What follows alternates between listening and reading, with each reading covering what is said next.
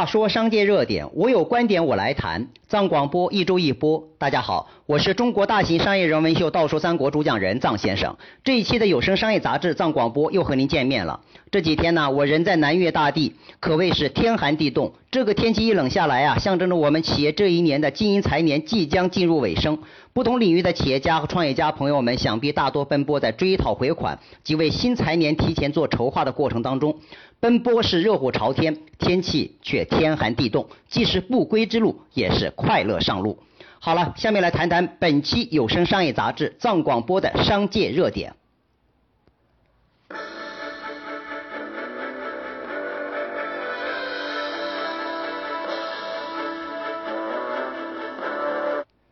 在曾经的藏广播当中，我谈过一次民企二代接班的热点话题。近日呢，又有一间冠军型民营企业也正式完成了二代接班工作。这间企业就是著名的休闲服饰上市企业美特斯邦威。据该企业二十一号宣称呢，董事会近日收到公司创始人、董事长、总裁周成建提交的辞职报告。辞职之后呢，周成建将不再担任美邦服饰的任何职务。公司董事会选举周成建之女胡佳佳出任美邦服饰的董事长兼总裁。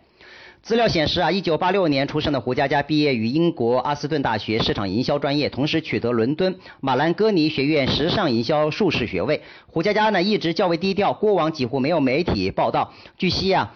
胡佳佳呢，已经在各个部门已经轮岗了五年，此次一下子被推倒台前尚属首次。同时，也有留学英国的周成建的儿子胡周斌也将出任美邦服饰的总裁助理。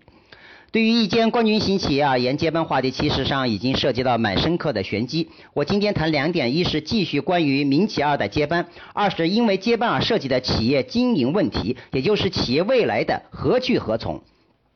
先谈接班问题，从某种意义上而言，企业二代接班顺理成章，但关键的问题是顺利实施。二代接班没有那么容易。曾几何时啊，企业二代均对父辈企业一向不屑一顾。现在呢，愿意接班的企业二代越来越多，却又面临的是否能够接好班的问题。不过可喜的是，依然有不少有分量的民营企业还是逐渐实现了二代接班。据媒体报道呢，截至目前呢，本年度已经有包括美邦在内的十一家上市公司完成了企业二代的接班的问题，其中包括了一桥股份、金宇金、金宇车城。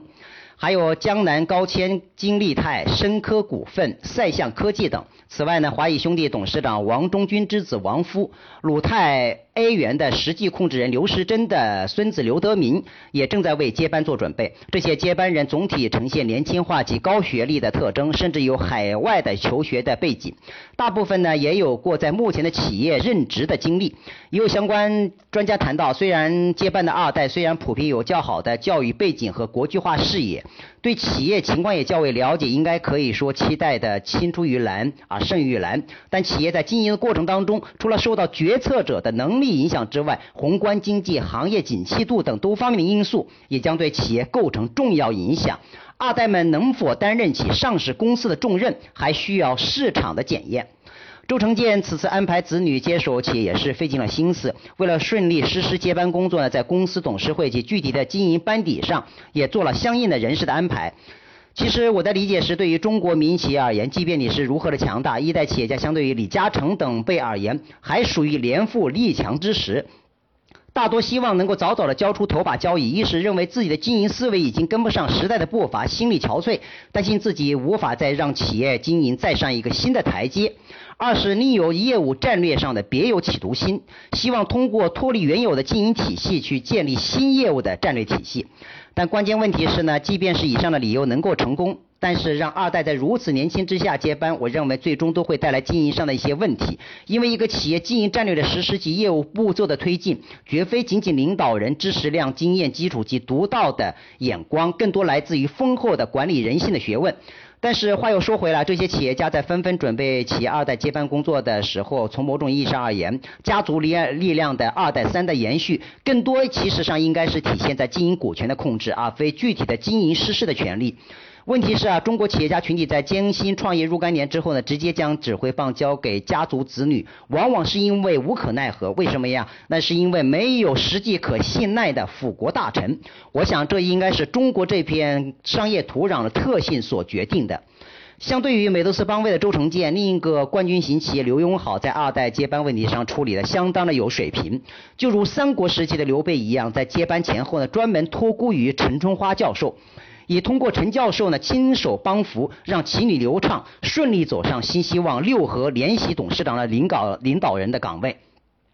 尤其是难能可贵的是啊，陈春花这样的托孤大臣呢，在此间大刀阔斧，却又细水无声的将企业的业务战略进行了细致的梳理，从而为企业二代流畅扫清了一切的前进的障碍。这也是我们中国民营企业二代接班进程当中的绝佳手笔。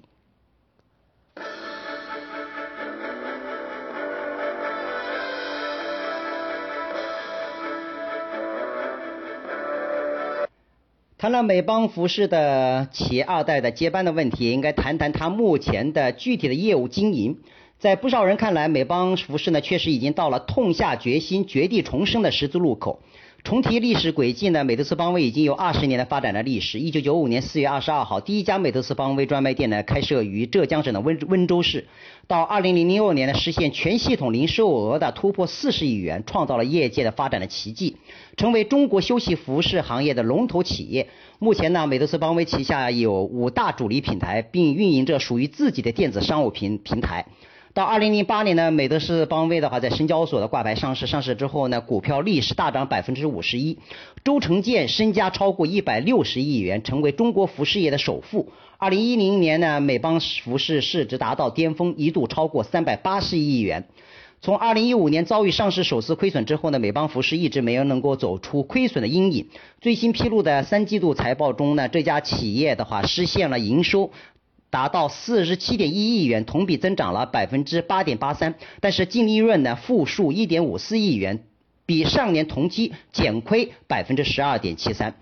当然，也有人讲美邦今天陷入困境的原因，既有整体服饰市场产能的过剩、需求萎缩的宏观因素，也有美邦战略失误、转型错失良机的问题。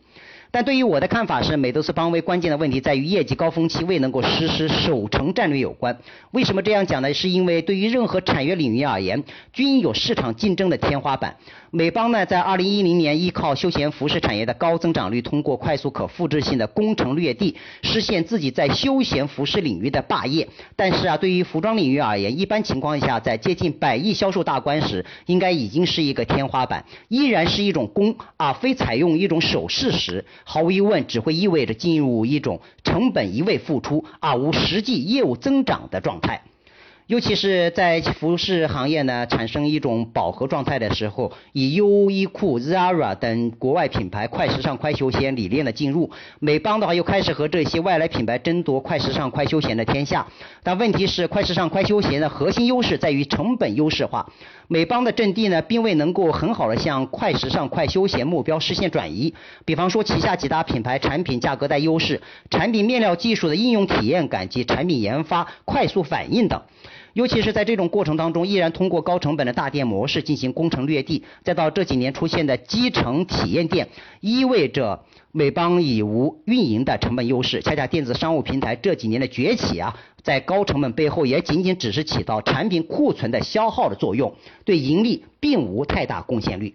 再回到上面说到周成建之女胡佳佳接班的话题，对于现实的多维度竞争环境，民企二代是否能够如愿顺利接班呢？我们只能拭目以待。不过有一点可以肯定的，新的一代正在崛起。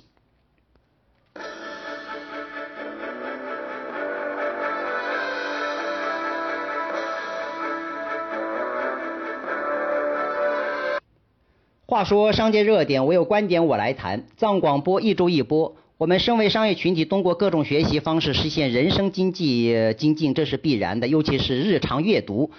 谈到阅读啊，就在不久不久之前呢，电影《哈利波特》的女主角，